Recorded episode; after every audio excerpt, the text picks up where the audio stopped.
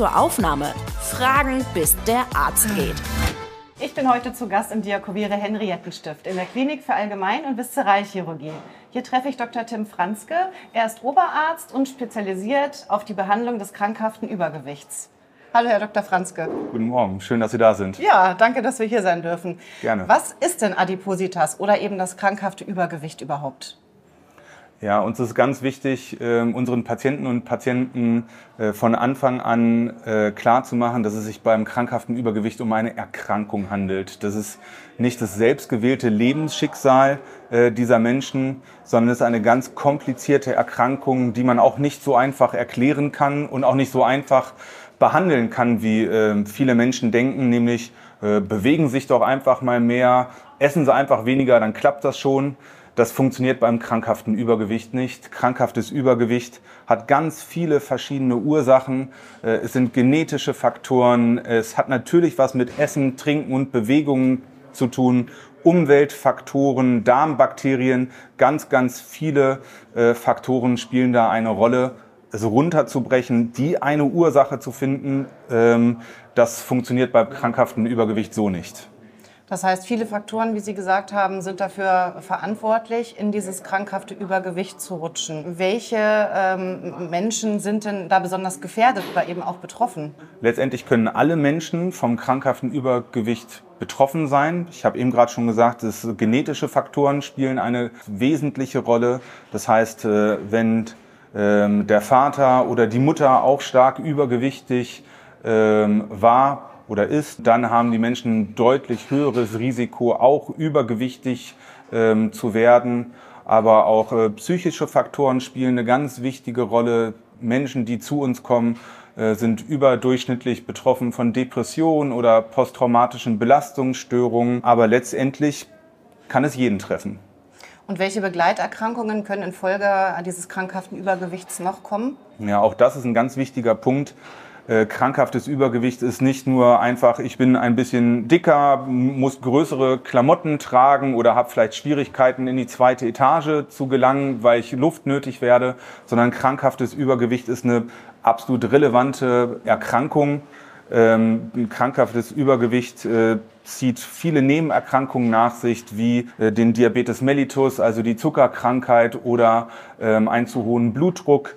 Ähm, viele Menschen äh, bekommen ähm, Beschwerden in den Gelenken, leiden unter Arthrose in den Knien, ähm, haben ein sogenanntes Schlafapnoe-Syndrom, also Atemaussetzer. Also krankhaftes Übergewicht zieht wirklich sehr viele und relevante Nebenerkrankungen nach sich. Warum ist die Behandlung des krankhaften Übergewichts in Ihren Augen so wichtig? Aus verschiedenen Faktoren. Erstens, diese Erkrankung ist vor allen Dingen eine Qual für die betroffenen Menschen. Es ist ähm, eine Erkrankung, die die Lebensqualität der Menschen extrem beeinflusst. Äh, wenn man erlebt, wenn zum Beispiel nach einer Operation die Menschen deutlich an Gewicht verlieren, welche Steigerung der Lebensqualität diese Menschen erfahren, äh, dann ist das wirklich auch eine, eine ganz tolle Sache. Ähm, des Weiteren ähm, behandeln wir mit der Gewichtsreduktion ja nicht nur die krank, das krankhafte Übergewicht an sich, sondern auch wirklich sehr effektiv die eben genannten Nebenerkrankungen. Ähm, und letztendlich wollen wir ein gesünderes und längeres Leben für die Menschen erreichen. Welche Behandlungsmöglichkeiten gibt es denn für Betroffene? Also sei es jetzt konservativ als auch operativ? Grundsätzlich gibt es verschiedene Behandlungsmethoden. Klar gibt es äh, konservative Therapieoptionen äh, wie verschiedenste Diäte, Diäten oder ähm, ärztlich äh, geführte ähm, Abnehmprogramme. Ähm, mittlerweile gibt es auch sehr effektive Medikamente, die man bei manchen Menschen einsetzen kann. Aber um die Menschen, um die wir uns hier hauptsächlich kümmern, das sind ja Menschen mit einem Body Mass Index, also das Verhältnis zwischen Körpergröße und Körpergewicht ist der sogenannte Body Mass Index. Ähm, ab einem Body Mass Index von 35 oder noch darüber. Der durchschnittliche Body Mass Index hier liegt bei ungefähr 51, also wirklich schon ein sehr stark ausgeprägtes ähm, Übergewicht. Und bei diesen Menschen ist in der Regel tatsächlich die Operation die effektivste Möglichkeit, die man diesen Menschen anbieten kann. Das heißt, für diese Menschen mit diesem sehr deutlich erhöhten BMI, Body Mass Index, ähm, kommt also diese OP in Frage. Welche Faktoren spielen noch mit rein, dass Sie sagen, ja, da ist jetzt eine OP wichtig und richtig? Also ganz wichtig ist uns die Eigenmotivation ähm, der Menschen, die zu uns kommen. Die Operation ist nicht die Lösung des Problems, ist nicht die Lösung ähm, ähm, dieser, äh, der Behandlung dieser Erkrankung, ähm, sondern die Operation ist eine Hilfestellung, ein krasses Hilfsmittel, welches wir den Menschen an die Hand geben, ähm, ihr Leben verändern, ihre Strukturen aufzubrechen, Essen, Trinken neu zu erlernen, ihre Lebensmittelauswahl anzupassen, sind extrem wichtige Faktoren. Ähm, von daher ähm, stellt sich auch immer nicht die Frage, ob man eine Operation macht oder eine konservative Therapie, sondern es muss immer Hand in Hand gehen. Welche Arten von OP-Eingriffe gibt es denn überhaupt und welcher ist für welchen Patienten am geeignetsten? Ja, es gibt drei Standard-OP-Methoden, die wir hier durchführen. Ähm, das ist die Schlauchmagenoperation, der RU-Y-Magen-Bypass oder der sogenannte Mini-Magen-Bypass oder Omega-Loop-Magen-Bypass. Diese drei OP-Methoden machen ungefähr 85 bis 90 Prozent aller Operationen aus, die wir hier durchführen. Ähm, und wer bekommt welche Operation, ist immer eine individuelle Absprache zwischen äh, uns Operateuren und äh, den Patienten. Es gibt verschiedene Faktoren, die da berücksichtigt werden müssen. Ein großes Thema spielt zum Beispiel äh, Sodbrennen. Patienten, die Sodbrennen haben, bei denen sollte man keine Schlauchmagenoperation durchführen, sondern eher eine Magen-Bypass-Operation durchführen. Der Diabetes mellitus ist ein wesentlicher Faktor, der berücksichtigt werden muss. Auch da hilft eine Magen-Bypass-Operation in der Regel besser als eine Schlauchmagenoperation. Auf der anderen Seite gibt es Menschen, die Medikamente einnehmen, die genau so wirken müssen, wie sie wirken sollen. Ähm, zum Beispiel blutverdünnende Medikamente. Da ist manchmal eine Schlauchmagenoperation besser. Also es gibt verschiedene Faktoren, die individuell mit dem Patienten besprochen werden und ähm, letztendlich ähm, entscheiden wir gemeinsam mit den Patientinnen und den Patienten, welche Operation für sie die richtige ist. Bei welcher OP dürfen wir denn heute dabei sein? Ja, wir gehen jetzt in den Operationssaal 4 und da wird die Frau Schulze eine Ruh-Y-Magen-Bypass-Operation durchführen. Wunderbar, dann gehen wir jetzt mal in den OP. Jawohl.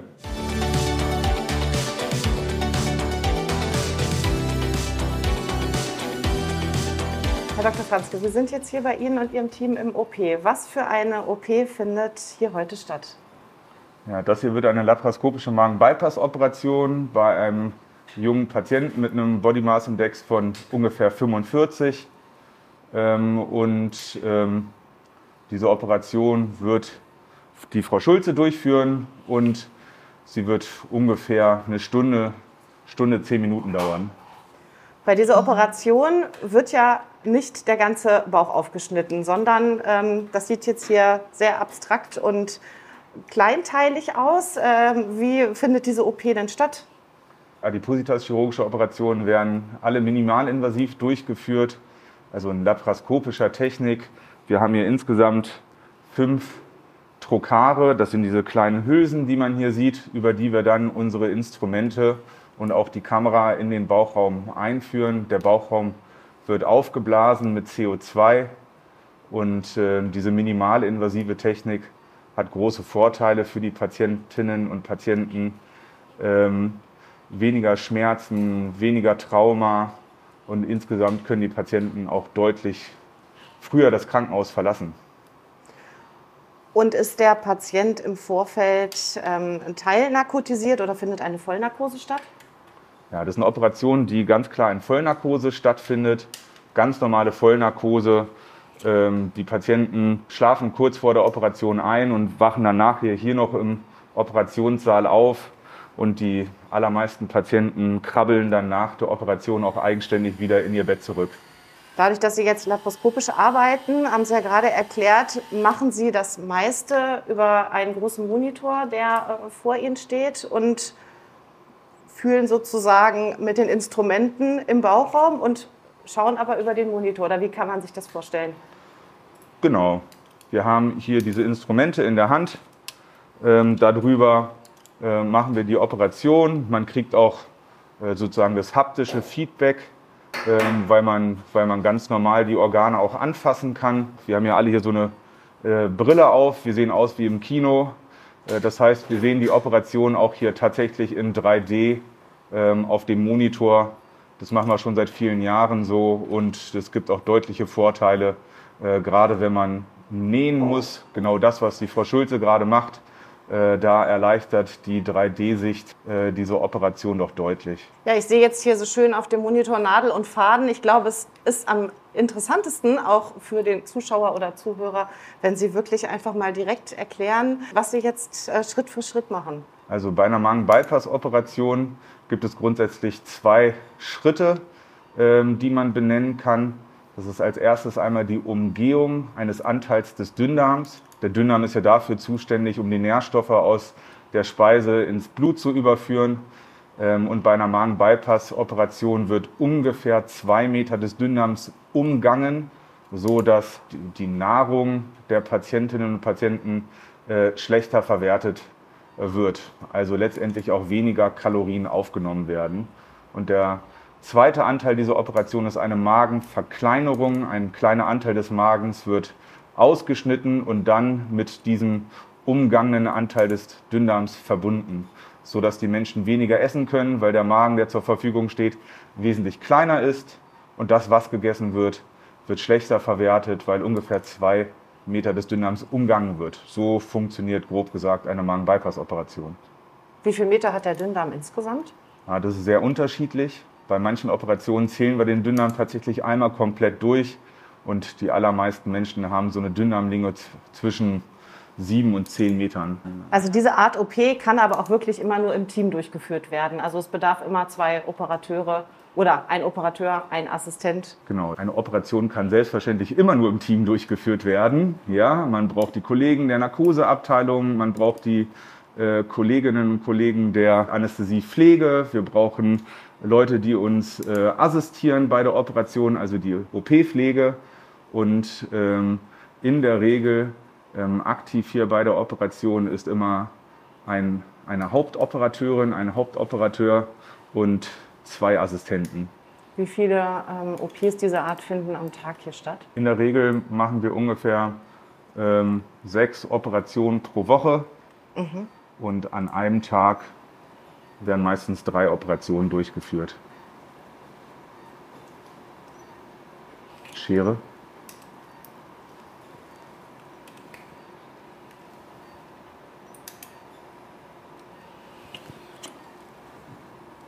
Man sieht auch ganz gut, äh, ich kann hier so fröhlich mit Ihnen plaudern. Ja, das äh, geht auch tatsächlich nur, weil wir das auch wirklich ganz routiniert und sehr mhm. häufig zusammen machen brauchen hier uns nicht viel über die Operation zu unterhalten. Das ist ein absoluter Standard-Eingriff. Jetzt hat Frau Schulze gerade gesagt, dass man sieht, dass die Leber vergrößert ist. Sind das ja solche Entdeckungen, sage ich jetzt mal, die Sie dann erst unter der OP auch sehen? Oder wurde das im Vorfeld ähm, bei der Voruntersuchung auch schon in irgendeiner Form abgeklärt? Oder gibt es eben auch Überraschungen, die jetzt in der OP stattfinden, wie eben diese ganzen Begleitbeschwerden, Organvergrößerung etc.? Also man sieht hier jetzt oben links im Bild ganz gut den linken Leberlappen und man sieht auch tatsächlich hier diese ganzen kleinen hellen gelblichen Punkte. Äh, so sieht eine ganz klare Leberverfettung, also eine Fettleber aus. Ja, und das ist äh, ein Teil der Erkrankung. Bei, beim krankhaften Übergewicht geht es ja nicht einfach nur um die Äußerlichkeit, sondern es geht auch vor allen Dingen um die Verfettung der inneren Organe. Und äh, diese Verfettung der inneren Organe ist letztendlich auch das Problem, äh, warum die Patienten dann krank werden. Erkrankungen wie äh, zu hoher Blutdruck, aber auch vor allen Dingen der Diabetes mellitus, also die Zuckerkrankheit, ähm, sind ja sehr häufig vergesellschaftet mit krankhaftem Übergewicht. Und ein Ausdruck dieser Erkrankung ist halt auch diese starke Leberverfettung. Und das sieht man bei den Patienten sehr deutlich. Äh, dass die Leber hier doch stark verfettet ist. Wir wollen ja nicht nur eine Gewichtsreduktion für den Patienten erreichen, sondern letztendlich auch ein gesünderes und längeres Leben und äh, bereits bestehende oder drohende Nebenerkrankungen zu verhindern oder tatsächlich vernünftig zu behandeln. Sie hatten ja, glaube ich, eingangs gesagt, dass es sich hier um einen jüngeren Patienten handelt. Wenn man das jetzt hier so sieht, also was hier einfach an Fettgewebe auch ähm, um die Organe herum liegt, wie lange sage ich jetzt mal, braucht es denn, dass, dass eigentlich äh, überhaupt der Körper oder die Organe so aussehen? Das ist total unterschiedlich. Ja, wir haben hier äh, ganz, ganz junge Patientinnen und Patienten auf dem OP-Tisch liegen. Wir dürfen diese Operation äh, bei Menschen ab 18 Jahren durchführen, aber nach oben hin im Alter besteht eigentlich keine Grenze. Die älteste Patientin, die wir hier operiert haben, war 74 Jahre alt, aber die Indikation ist natürlich immer unterschiedlich und auch die Zielsetzung ist äh, unterschiedlich, wenn man das Alter betrachtet. Ähm, aber es gibt durchaus Menschen, die auch schon mit 18 wirklich schwerwiegende Nebenerkrankungen durch das Übergewicht haben. Also das ist unabhängig ähm, vom Alter. So, hier kommt nochmal dieses spezielle Klammernahtgerät zum Einsatz. Mhm. In diesem Klammernahtgerät kann man den Dünndarm einmal durchtrennen. Rechts und links kommen zwei Klammernaht rein, Titanklammernaht rein und in der Mitte wird ein Messer durchgeführt und Dadurch ähm, ist der Darm dann verschlossen und durchtrennt. Mhm.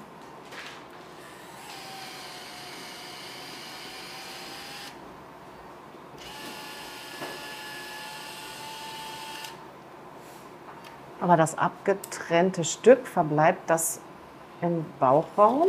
Das ist eine ganz, ganz häufige Frage, die Sie gerade stellen. Diese Frage wird uns eigentlich von allen ähm, einmal vorher gestellt, was passiert mit den Anteilen des Magens oder des Darms, die umgangen werden. Mhm. Ganz wichtig nochmal, bei einer Magen-Bypass-Operation wird nichts entfernt, es wird umgangen.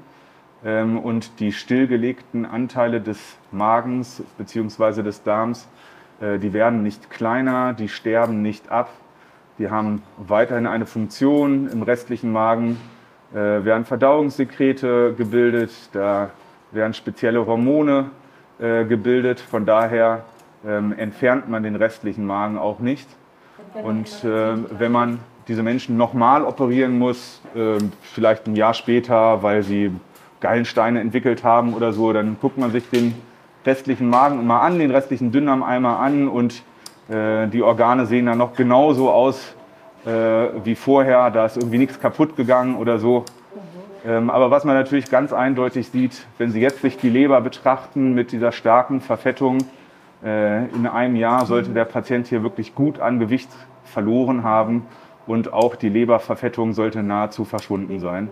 Das heißt, so die Regeneration der Organe, also wenn Sie sagen ein Jahr, geht ja dann relativ, relativ zügig. Ja. Ein Jahr ist natürlich nicht ganz schnell, aber für die äh, gravierende Schädigung dann doch. Ja, die, die größte Gewichtsabnahme findet in den ersten zwei Jahren nach der Operation statt. Die Patientinnen und Patienten verlieren durchschnittlich ungefähr 70 bis 80 Prozent des Übergewichtes und die Regeneration der Organe findet dann auch tatsächlich relativ zügig statt. So, jetzt ist der erste Teil der Operation abgeschlossen. Wir haben äh, die Dünndarmschlingen miteinander verbunden und einmal durchtrennt, also sozusagen den Teil des Dünndarms, der umgangen werden soll bei der Magen-Bypass-Operation, haben wir vorbereitet. Und jetzt kommt der zweite Schritt der Operation. Ähm, jetzt gehen wir an den Magen und machen die sogenannte Magenverkleinerung, beziehungsweise es wird ein Anteil des oberen Magens ausgeschnitten. Noch einmal, bei einer Magen-Bypass-Operation wird nichts entfernt, sondern es wird umgangen. Hier sieht man jetzt ganz gut den linken Leberlappen, der durch einen Leberhaken, durch einen Leberretraktor hochgehalten wird. Hier unten sehen wir den kompletten Magen. Hier oben ist das Zwerchfell. Dahinter schlägt direkt oben im Brustkorb das Herz. Das sieht man hier ganz schön. Und hier ist die, die Zwerchfelllücke, wo die Speiseröhre in den Magen übergeht. Dieses Ganze hier ist der Magen. Hier sieht man den Magenpförtner und nach dem Magenpförtner fängt der Zwölffingerdarm an. Auf der rechten Seite befindet sich dann unten an der Leber die Gallenblase und wenn man hier unter durchtaucht, sieht man einmal hier die komplette rechte Leberseite. Und das ganze Gelbe, was man hier sieht, ist das äh, sogenannte Intraabdominal Fett, also das Fettgewebe im Bauchraum.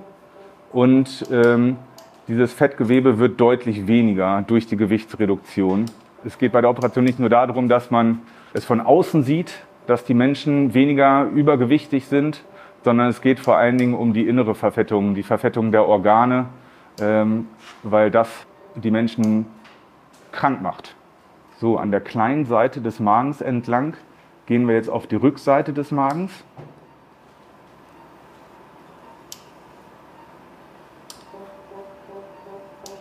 Und bereiten uns so jetzt den Magen vor, damit wir einen kleinen Anteil des Magens ausschneiden können. Und an diesen verkleinerten Vormagen wird dann die vorbereitete Dünndarmschlinge angeschlossen. Man sieht sehr schön, ne? viele Menschen denken ja, ähm, Operation, das hat immer viel mit Blut oder äh, so zu tun. Ähm, natürlich durch die gute Arbeit von Frau Schulze, aber auch durch die technischen Hilfsmittel äh, ist so eine Operation sehr, sehr blutarm durchzuführen. War denn diese Technik schon immer so oder hat die sich erst dorthin entwickelt? Wie, wie fand das denn, wenn es denn überhaupt schon stattfand, vorher statt, bevor diese laparoskopischen Eingriffe gemacht wurden? Ja, laparoskopische, also minimalinvasive Eingriffe gibt es jetzt ja wirklich schon eine sehr lange Zeit. Seit weit über 50 Jahren werden solche Operationen durchgeführt, aber die Technik entwickelt sich natürlich immer weiter. Das heißt, diese Klammernahtgeräte, diese Ultraschallschere, die wir jetzt hier benutzen, das sind Entwicklungen der letzten 10, 15 Jahre und es äh, geht auf diesem Gebiet auch immer weiter, so dass heutzutage ja fast alle geplanten Operationen im Bereich der äh, Bauchchirurgie sehr, sehr häufig minimalinvasiv durchgeführt werden. Sei es denn Gallenblasenentfernungen, sei es äh, Operationen im Bereich des Magens oder des Dickdarms. Äh, diese Operationen werden heutzutage standardmäßig eigentlich immer in minimalinvasiver Technik durchgeführt. Mit den bekannten Vorteilen für äh, die Patientinnen und Patienten. Durch diese Weiterentwicklung ähm, hat sich da auch die OP-Dauer verkürzt? Ja, die Verkürzung der OP-Dauer ist eine Summe aus Erfahrung, würde ich sagen, äh, und natürlich auch der zur Verfügung stehenden Technik. Wenn man vor, vor mehreren Jahren für so eine Operation vielleicht noch so zwei, zweieinhalb Stunden benötigt hat, ist so eine Operation heutzutage eigentlich in einer Stunde, Stunde zehn in der Regel erledigt. Ja, in so normalen Magen passen normalerweise ungefähr 1000, 1500 Milliliter rein. Und dieser kleine Anteil des Magens, den wir jetzt hier abtrennen, in den passen vielleicht noch so 80 bis 100 Milliliter rein. Also da sieht man schon einmal wirklich eine extreme Magenverkleinerung. Äh, die Menschen können nach dieser Operation äh, nicht mehr so viel essen und trinken, äh, wie sie es gewohnt sind. Und es bedeutet wirklich, dass die Menschen nach der Operation ähm, Essen und Trinken komplett neu erlernen müssen. Ganz klar eine Struktur einhalten, sich Gedanken machen müssen über ihr Essen, über ihr Trinken, um wirklich dann auf vier, fünf geregelte Mahlzeiten am Tag ausreichende Nährstoffe äh, zu sich zu nehmen. Geht denn für den Patienten äh, im Nachgang, wenn er eben nur noch diese kleinen Mengen zu sich nehmen kann, auch entsprechend das schnellere Sättigungsgefühl einher? Ja, Sättigungsgefühl ist ein, ist ein ganz kompliziertes Thema. Ähm, auch das kann man nicht vorhersagen. Äh, viele Patientinnen und Patienten haben nach dieser Operation endlich mal wieder ein Sättigungsgefühl. Das Sättigungsgefühl haben sie häufig schon seit vielen Jahren tatsächlich ähm, verloren. Viele berichten äh, dann tatsächlich, dass sie erst nach der Operation endlich mal wieder ein Sättigungsgefühl haben. Ja, wir haben jetzt einmal den Magen einmal quer durchtrennt und jetzt geht es hier einmal längs nach oben. Ungefähr bis hierhin wird der Magen durchtrennt und nur dieser kleine Anteil hier wird dann mit dem Dünndarm verbunden. Und das sind die äh, eben gerade benannten ungefähr 80 bis 100 Milliliter, die in diesen kleinen Vormagen oder auch Pouch genannt, äh, dann noch reinpassen. Ist sowas eigentlich rückgängig zu machen? Ja, im, im Gegensatz zu einer Schlauchmagenoperation, der sozusagen der Alternative zu äh, der Magen-Bypass-Operation, äh, wird bei einer Magen-Bypass-Operation ja nichts entfernt. Es bleibt alles drin im Körper. Von daher ist auch rein theoretisch ähm, diese Operation wieder rückgängig machbar. Mhm. Unten im Bild sieht man schön die Bauchspeicheldrüse, nämlich dieses leicht schollige Organ hier unten, ne, die Bauchspeicheldrüse ähm, ist für die Produktion von Verdauungssekreten wichtig. Und auf der anderen Seite wird in der Bauchspeicheldrüse äh, das Insulin produziert, welches wir zur Blutzuckerregulation benötigen. Auch die Bauchspeicheldrüse, genauso wie äh, die Leber, die man jetzt, ähm, die jetzt hochgehalten wird, sieht man ganz klar, dass auch die Bauchspeicheldrüse deutlich verfetteter ist als bei normalgewichtigen Menschen. Eine der Erkrankungen, die mit dem krankhaften Übergewicht ja vergesellschaftet ist, ist ähm, der Diabetes mellitus, also die Zuckerkrankheit.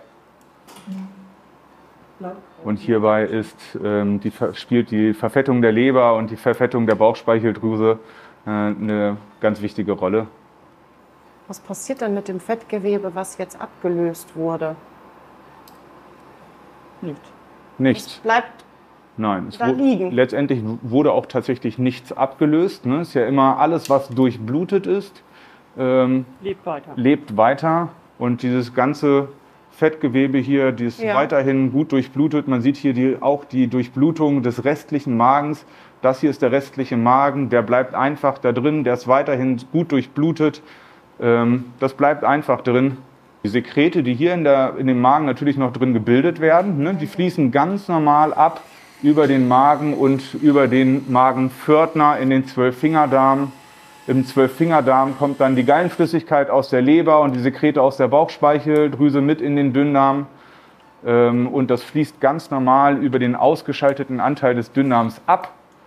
Und Speisebrei und Verdauungssekrete treffen dann später aufeinander an der Verbindungsstelle, die wir beim ersten Anteil dieser Operation durchgeführt haben. So, das wird jetzt der letzte Schuss mit diesem Klammernahtgerät und danach ist vollständig der restliche Magen von dem verkleinerten Vormagen abgetrennt. Und als dritter Anteil dieser Operation wird dann der verkleinerte Vormagen mit der vorbereiteten Dünndarmschlinge verbunden. Jetzt sieht man ganz schön, hier ist der restliche Magen komplett abgetrennt mhm. Von dem verkleinerten Vormagen. Ein weiteres Organ des Bauches kann man hier noch im Bild sehen. Wenn ich das Fett ein bisschen wegziehe, im linken Oberbauch befindet sich die Milz. Aus diesen Klammernähten blutet es manchmal so ein bisschen raus. Und damit es nicht zu einer Nachblutung kommt, wird erstens der Blutdruck jetzt angehoben durch unsere Narkoseärztin. Da wird ein Medikament gespritzt, sodass der Blutdruck steigt. Und die Frau Schulze setzt zur zusätzlichen Sicherung jetzt hier nochmal so ein paar Clips auf die Klammern Naht drauf, damit es da nicht rausblutet. Und die bleiben auch im Körper? Oder genau. lösen die sich irgendwie von alleine auf? Ja, das sind Titanclips. Die piepen nicht beim Flughafen. Mhm. Man kann damit in die Kernspintomographie-Röhre. Die dürfen da drin bleiben, die sollen da drin bleiben. Hm, genau. Ja, die Frau Schulze hat gerade ganz recht bemerkt, ne? man sieht ja auch wirklich, wie, wie der Magen hier tatsächlich wirklich von Fettgewebe eingehüllt ist.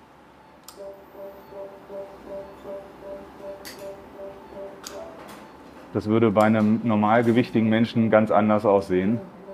Ne? Dieses Fettgewebe im Bauchraum ist ganz normal, das hat jeder, aber diese starke Ausprägung ist tatsächlich äh, nur bei krankhaft übergewichtigen Menschen ähm, so stark vorhanden. Uns wurde gerade mitgeteilt, dass der Blutdruck jetzt deutlich höher ist als vorher, ähm, so dass wir uns gleich nochmal die Klammernähte angucken können, ob jetzt irgendwo noch Blutungen sind, die vielleicht geklippt werden müssen. Aber insgesamt sieht das sehr gut aus, sind keine Blutungen zu erkennen. Jetzt wird ein Loch in diesen verkleinerten Vormagen geschnitten.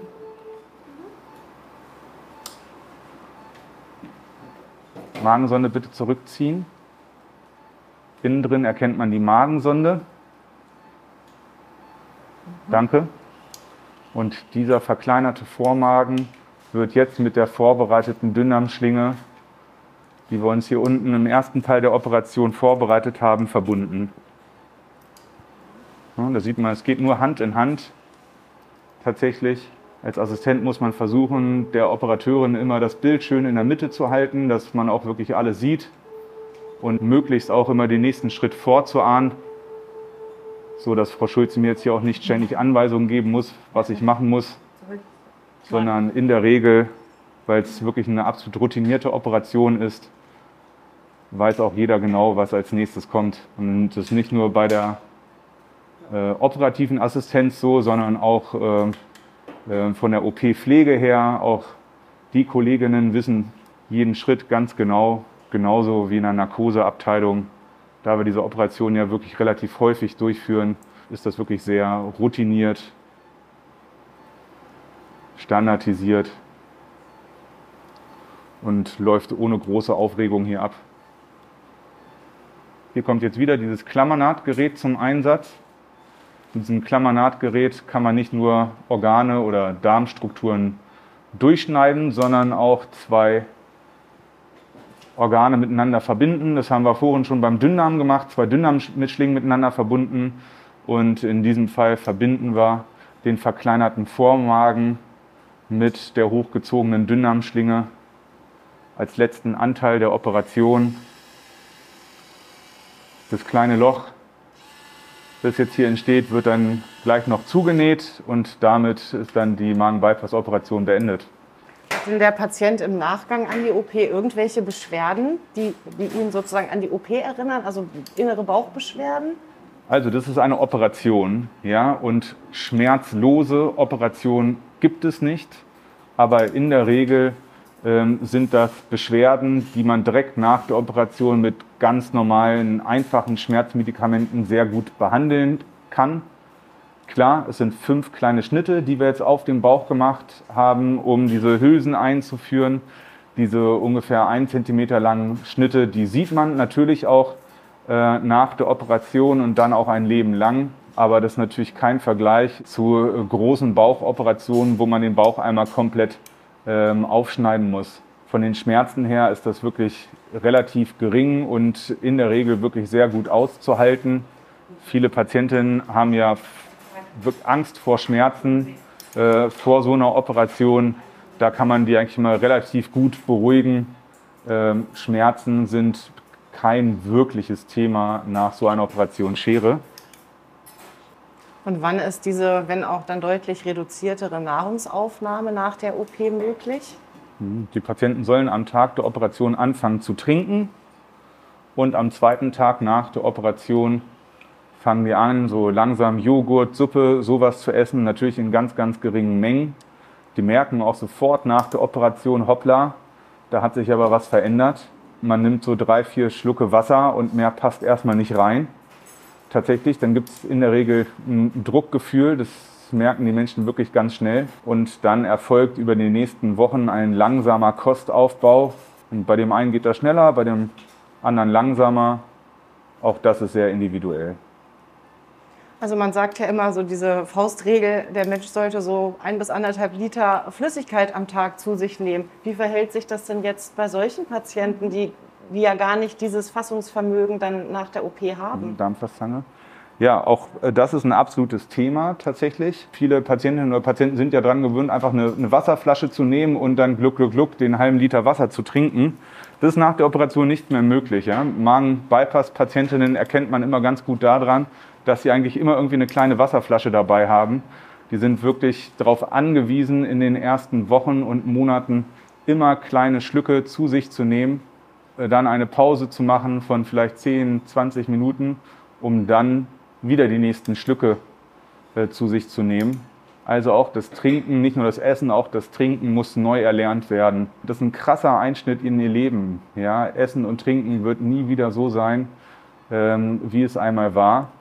Also bevor sich diese Patienten ähm, hier zu, zu dieser OP begeben, wird ja wahrscheinlich auch konservativ über einen gewissen Zeitraum im Vorfeld äh, eine Abnehmtherapie oder ähnliches versucht, oder? Eine konservative Abnehmtherapie wird in der Regel so nicht durchgeführt. Das haben die Menschen meistens alles schon hinter sich und zwar mehrfach. Es gibt aber eine Leitlinie und in dieser Leitlinie steht ganz klar drin, welche vorbereitenden Maßnahmen müssen vor einer Operation durchgeführt werden. Und diese ganzen Maßnahmen werden tatsächlich auch durchgeführt, so dass die Menschen äh, durchaus sieben bis neun Monate auf so eine Operation intensiv vorbereitet werden mit ähm, psychologischer Unterstützung, mit Ernährungsberatung vor der Operation. Verschiedenste Blutwerte müssen äh, kontrolliert werden. Bewegung sollte in den Alltag integriert werden. Da gibt es klare Vorgaben, die von den Patienten erfüllt werden müssen, um überhaupt erst einmal zu einer Operation zu gelangen. Hm, Frau Schulze näht jetzt hier gerade dieses Loch zu, äh, welches wir benötigt haben, um, ähm, um diesen Stapler, dieses Klammernahtgerät einzuführen. Jetzt wird noch einmal die Magensonde von oben vorgeschoben durch den verkleinerten Vormagen in die hochgezogene Dünndarmschlinge. Das ist eine ganz dicke Magensonde, die eingeführt wird zur Kalibrierung. Bedeutet, dass man den, diesen kleinen Vormagen nicht zu breit, aber auch nicht zu schmal macht. Und jetzt nutzen wir diese Magensonde dazu, dass wir diese Verbindungsstelle zwischen Magen und Dünndarm nicht zu eng nähen. Warum lassen sich mehr Frauen operieren als Männer? Sind denn Frauen insgesamt übergewichtiger als Männer? Nein, ist nicht der Fall, ähm, sondern eher im Gegenteil. Männer sind äh, ein bisschen übergewichtiger als Frauen. Insgesamt muss man ja sagen, dass über die Hälfte der deutschen Bevölkerung übergewichtig ist und ähm, davon rund ein Viertel stark übergewichtig, also krankhaft übergewichtig. Das ist in den letzten Jahren auch so geblieben. Aber was zugenommen hat, ist äh, die Rate an wirklich stark übergewichtigen Menschen mit einem Body Mass Index von über 40. Da hat sich in den letzten zehn Jahren doch äh, die Lage deutlich verschlechtert. Aber worauf ist das zurückzuführen? Also wenn man jetzt mal so die Medien beobachtet, da wird ja versucht, zumindest ähm, mit irgendwelchen Nutri-Scores oder ähnlichem, jetzt so ein bisschen mehr Transparenz und Ernährungsbewusstsein zu schärfen. Aber das scheint ja da, wenn Sie da sagen, dass sich das wirklich erhöht hat in den letzten zehn Jahren, nicht zu greifen. Ja, ganz, ganz wichtig ist uns erstmal von Anfang an zu betonen, dass es sich beim krankhaften Übergewicht um eine Erkrankung handelt und nicht das selbstgewählte Lebensschicksal der Patientinnen und der Patienten. Ähm, und äh, warum das krankhafte Übergewicht so stark zunimmt in den ja, ja. letzten äh, Jahren, ähm, ist nicht so einfach zu erklären. Klar spielen Umweltfaktoren mit Sicherheit eine ganz entscheidende Rolle. Äh, dass auf der Welt ausreichend Kalorien für fast jeden zur Verfügung steht, ist ja auch erst eine Entwicklung, sagen wir mal, der letzten 60, 70 Jahre. Natürlich gibt es noch Hunger auf der Welt und ja. das ist ähm, sehr schlimm. Ähm, aber ganz klar ist, dass äh, deutlich mehr Menschen mittlerweile an ähm, Übergewicht und den Folgen des Übergewichtes versterben als äh, an Hunger. Und es hat natürlich auch etwas damit zu tun, dass man mittlerweile an jeder Ecke, ähm, naja, hauptsächlich natürlich in den Industrienationen, äh, Kalorien äh, bekommt. In den letzten Jahren wurden mit Sicherheit ein paar sinnvolle Sachen eingeführt, wie der Nutri-Score. Äh, und es geht auch immer, immer mehr ins äh, Bewusstsein, Darmfastzange äh, der Bevölkerung. Aber so einfach ist diese Pandemie des krankhaften Übergewichtes nicht in den Griff zu bekommen. So, jetzt ist die Magen-Bypass-Operation nahezu beendet. Wir haben hier den verkleinerten Vormagen. Hier ist der restliche Magen, der einfach drin bleibt, der nicht abstirbt, der nicht kleiner wird, der weiterhin gut durchblutet ist, wo Verdauungssekrete und Hormone drin gebildet werden. An diesen verkleinerten Vormagen haben wir eine Dünndarmschlinge angenäht, sodass das Essen aus diesem kleinen Vormagen direkt in den Dünndarm geht. Nach, dem Dünndarm, nach dieser Verbindungsstelle kommt dann eine Dünndarmschlinge, die ungefähr 80 cm lang ist, hier entlang. Und nach 80 cm kommen wir zu dem Teil, den wir ganz am Anfang der Operation gemacht haben. Da haben wir zwei Dünndarmschlingen miteinander verbunden und äh, da treffen dann Speisebrei und Verdauungssekrete aufeinander. Gibt es denn für die Patienten hier für diese Operation auch ist mal so klassische Wartezeiten, weil eben diese Entwicklung sich dahingehend so ähm, ja, verschlechtert hat, also dass es eben mehr adipöse Menschen gibt, somit auch mehr äh, Operationen durchgeführt werden? Ja, wir, wir können uns nicht beschweren tatsächlich. Wir haben einen sehr großen Zulauf. Nicht, weil es immer mehr übergewichtige Menschen gibt, sondern weil glücklicherweise in der Gesellschaft und auch unter uns Medizinern das Verständnis für diese Erkrankung äh, langsam zunimmt. Entlagern bitte. Am Abschluss der Operation wird noch eine, eine Lücke zugenäht, so dass der Darm sich nicht verdrehen kann. Und danach ist die Operation dann aber auch tatsächlich beendet. Und ich denke, wir werden dann so bei einer Stunde, Stunde zehn, so wie es auch Standard ist, dann tatsächlich diese Operation beendet haben.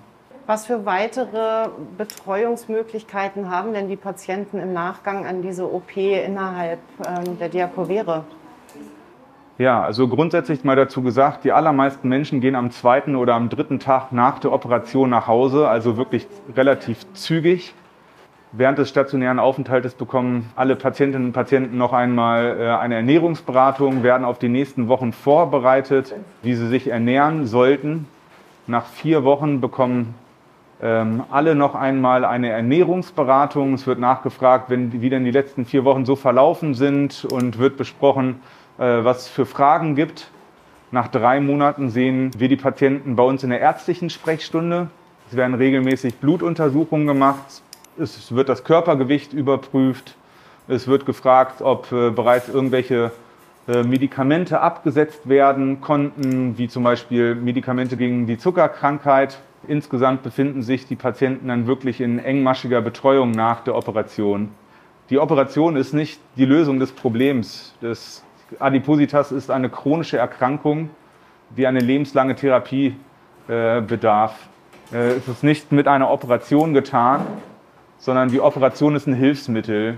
Ein ziemlich krasses Hilfsmittel und zurzeit auch wirklich das effektivste Hilfsmittel, äh, welches angeboten werden kann aber regelmäßige Nachsorge, ein, eine lebenslange Therapie, ähm, wirklich Veränderungen im Leben durchzuführen, äh, Strukturen aufzubrechen, ist eine extrem wichtige Geschichte.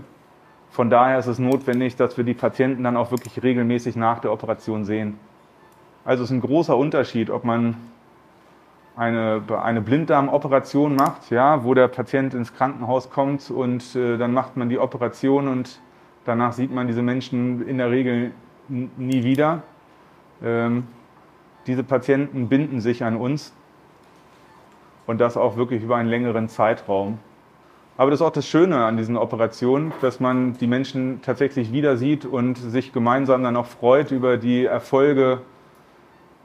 Junge Frauen, die dann nach zwei Jahren zum Beispiel schwanger werden konnten, äh, junge Mütter, die wieder in der Lage sind, Schere mit ihren Kindern zu spielen, ähm, Menschen, die äh, fast immobil waren und auf einmal sich wieder deutlich besser bewegen können, Menschen, die ein künstliches Hüft- oder Kniegelenk benötigt haben und äh, die Operation dann mittlerweile erfolgreich durchgeführt werden konnte. Also gibt wirklich sehr schöne Erlebnisse, die wir dann bei uns regelmäßig auch in der Sprechstunde haben. So, und jetzt sind wir fertig mit der Operation. Ja, das ist eigentlich ein, ein schöner Schluss äh, und auch um, um Danke zu sagen, dass wir hier heute bei so einem Eingriff überhaupt mal dabei sein durften. Das ist wirklich sehr spannend und gar nicht blutrünstig, wie man vielleicht vermutet hat, sondern ja, durch diesen minimalinvasiven Eingriff auch für den Laien durchaus erträglich. Also ganz herzliches Dankeschön an Sie, Herrn Dr. Franzke und Frau Schulze, ja, die hier heute am OP-Tisch standen. Mhm. Und ja. alles Gute weiterhin für Ihre Arbeit. Vielen Dank. Ja, vielen Dank, dass Sie da waren. Und äh, wir hoffen natürlich durch diesen Podcast, durch dieses kleine Filmchen, äh, vielleicht ein, zwei Menschen zu erreichen, ähm, um sich diesem Thema vielleicht doch einmal anzunehmen. Krankhaftes Übergewicht ist eine Erkrankung, die man zunehmend gut behandeln kann, äh, trauen Sie sich, Ihren Hausarzt äh, auf diese Erkrankung anzusprechen. Ähm, und äh, wenn Sie Fragen haben, können Sie sich jederzeit gerne an uns wenden. Vielen Dank.